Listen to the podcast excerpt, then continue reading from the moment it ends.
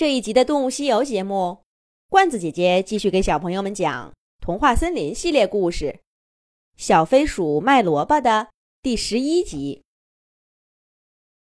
告别了童话森林的小飞鼠，甘薯书龟甲们回到了甘薯地。一天不见，刚刚出生的小宝宝们似乎又长大了不少。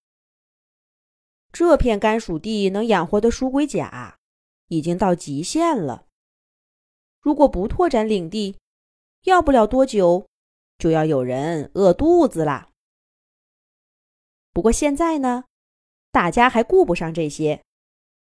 当务之急是赶紧摆脱狐狸商人。小飞鼠的主意行吗？书龟甲们心里其实没什么底。可是啊，这事情还会变得更坏吗？无论结果如何，试试又何妨呢？在这忐忑不安的思绪中过了几天，甘薯书龟甲们终于远远的看到了狐狸商人的身影。他来了！他来了！别那么激动，要镇定。小飞鼠说了，咱们得一切如常。他们互相打气。终于平复下心情，趴在甘薯叶上，耐心的等待着狐狸商人走近。咦，今天这是怎么了？都在这迎接我。那个，按照主要的合同条款，咱们的确该结束合作了。不过你们瞧。在这合同的第一百二十一百二十五页，还写着这么一条呢。狐狸商人先跟甘薯书龟甲们打了个招呼，紧跟着立刻拿出了那本厚厚的合同，在爪子上舔了一口唾沫，一边翻一边想着新的说辞。每一次他都是这样糊弄小书龟甲们。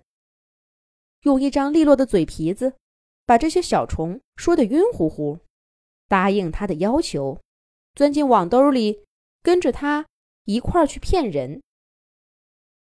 不过这回，狐狸商人刚开口，手上的合同还没有翻到那张重要的书页，小书龟甲们却一反常态的开口了：“不用翻了，狐狸商人。”其实是我们计算错了，上一次只不过是第九十九次合作。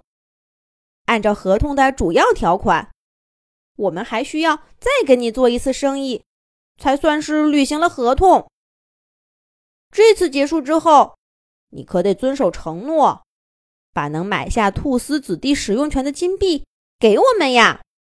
这下子倒把个狐狸商人给说懵了。这还是我认识的那些蠢笨的小虫吗？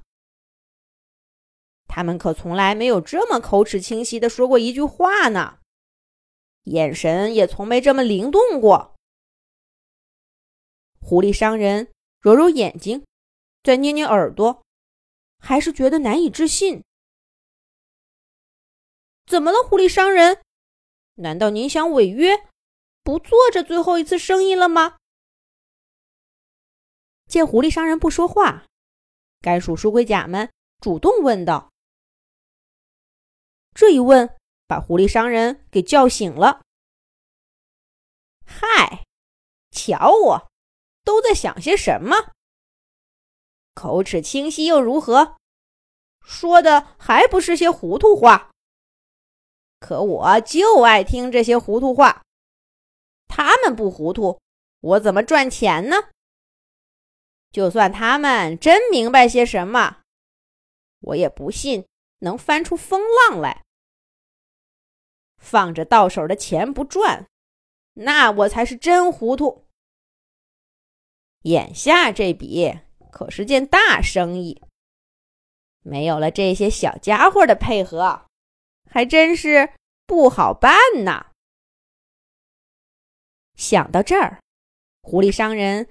赶紧堆出满脸的笑容，说道：“啊，是是是，是我看错了，这可不是吗？还有一次呢，违约不可能，不可能！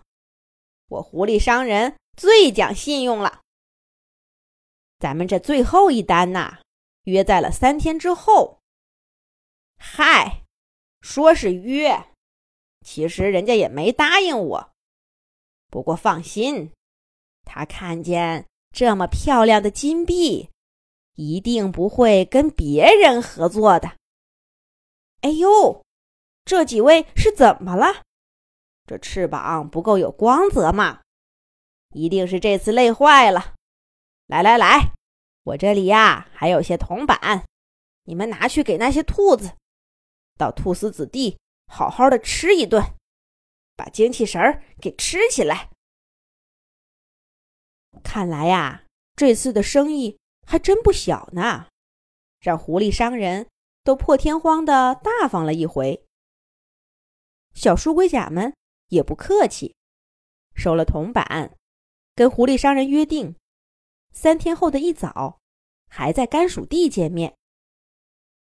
这一回，狐狸商人谈的是个什么生意呢？咱们下一集讲。